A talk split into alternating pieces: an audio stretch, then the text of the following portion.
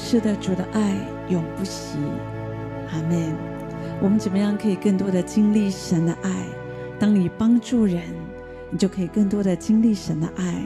当你帮助人，你不只可以经历神的爱，你也可以使自己更加的蒙福。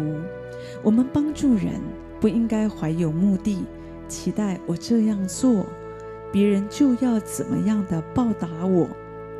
我们帮助人，我们乃是因为看见一个需要，我们去满足一个需要。比方，我们看见一个人没有饭吃，而我们有能力，我们可以给他一个面包，给他一一碗饭。看见一个人没有衣服穿，我们可以为他披上一件外衣。看见一个人功课不好，我们可以花一点时间教他。看见一个人没有朋友，我们愿意伸手成为他的同伴；看见一个人在危险当中，我们愿意立刻伸手搭救他。你知道，当你帮助人，你自己会得到很大的祝福。圣经上说：“施比受更为有福。”当我们愿意给予，其实我们这个人才是最蒙福的。当然，我明白，如果我们没有从神得到这样的爱，我们常常觉得我都自顾不暇了，我哪有办法去帮助别人？你不知道吗？人不为己，天诛地灭。我自己都顾不了，我哪有那些闲工夫去帮助别人？万一我帮助别人，那个人比我还棒，那怎么办呢？你一定要改变你的想法，要相信上帝的话语。相信上帝的恩典。当你帮助人，你自己一定会更蒙福。有一个真实的故事是这样说：说到在苏格兰有一个很贫穷的农夫，那一天他在田间工作的时候，忽然听到在附近的水潭有小孩在那里呼救的声音，他赶快跑过去，他看到一个孩子，一个男孩掉进那个泥沼当中啊。眼见那个小孩越陷越深，都快要灭顶，看不到头了。这个农夫就赶紧的把他给救上来。没有想到第二天，有一辆非常华美的车就来到了农夫的家门口。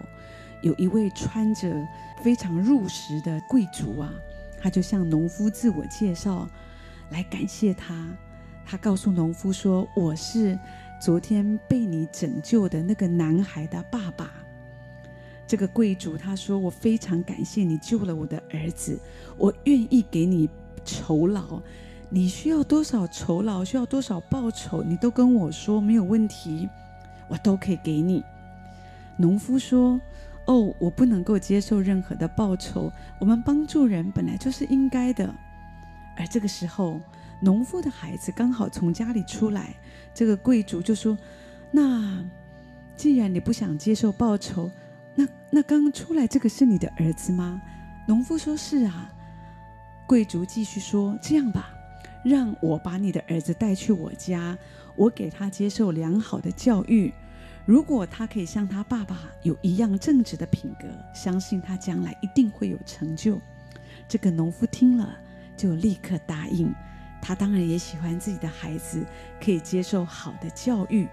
后来，这个农夫的孩子果然不负众望，很会读书，进了伦敦的圣玛利亚医院的医科学校，他成了一位有名的医生。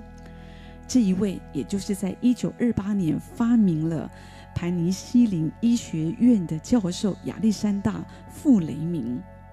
几年以后。英国首相丘吉尔，他得到了肺炎，就在当时其实是一个不治之症，可是还好，还好有这个盘尼西林的发明，所以他就得到治疗，他就好了。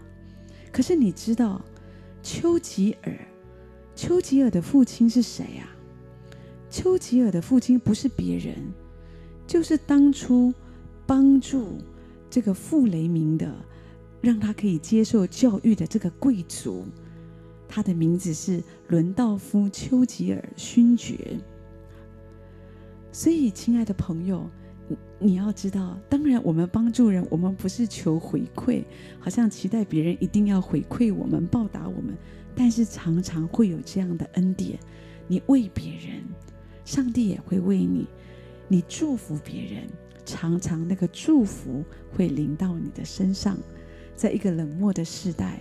好不好？让我们都成为一个帮助人的人，常常伸手帮助有需要的人，这样子让我们自己也走在蒙福的道路中。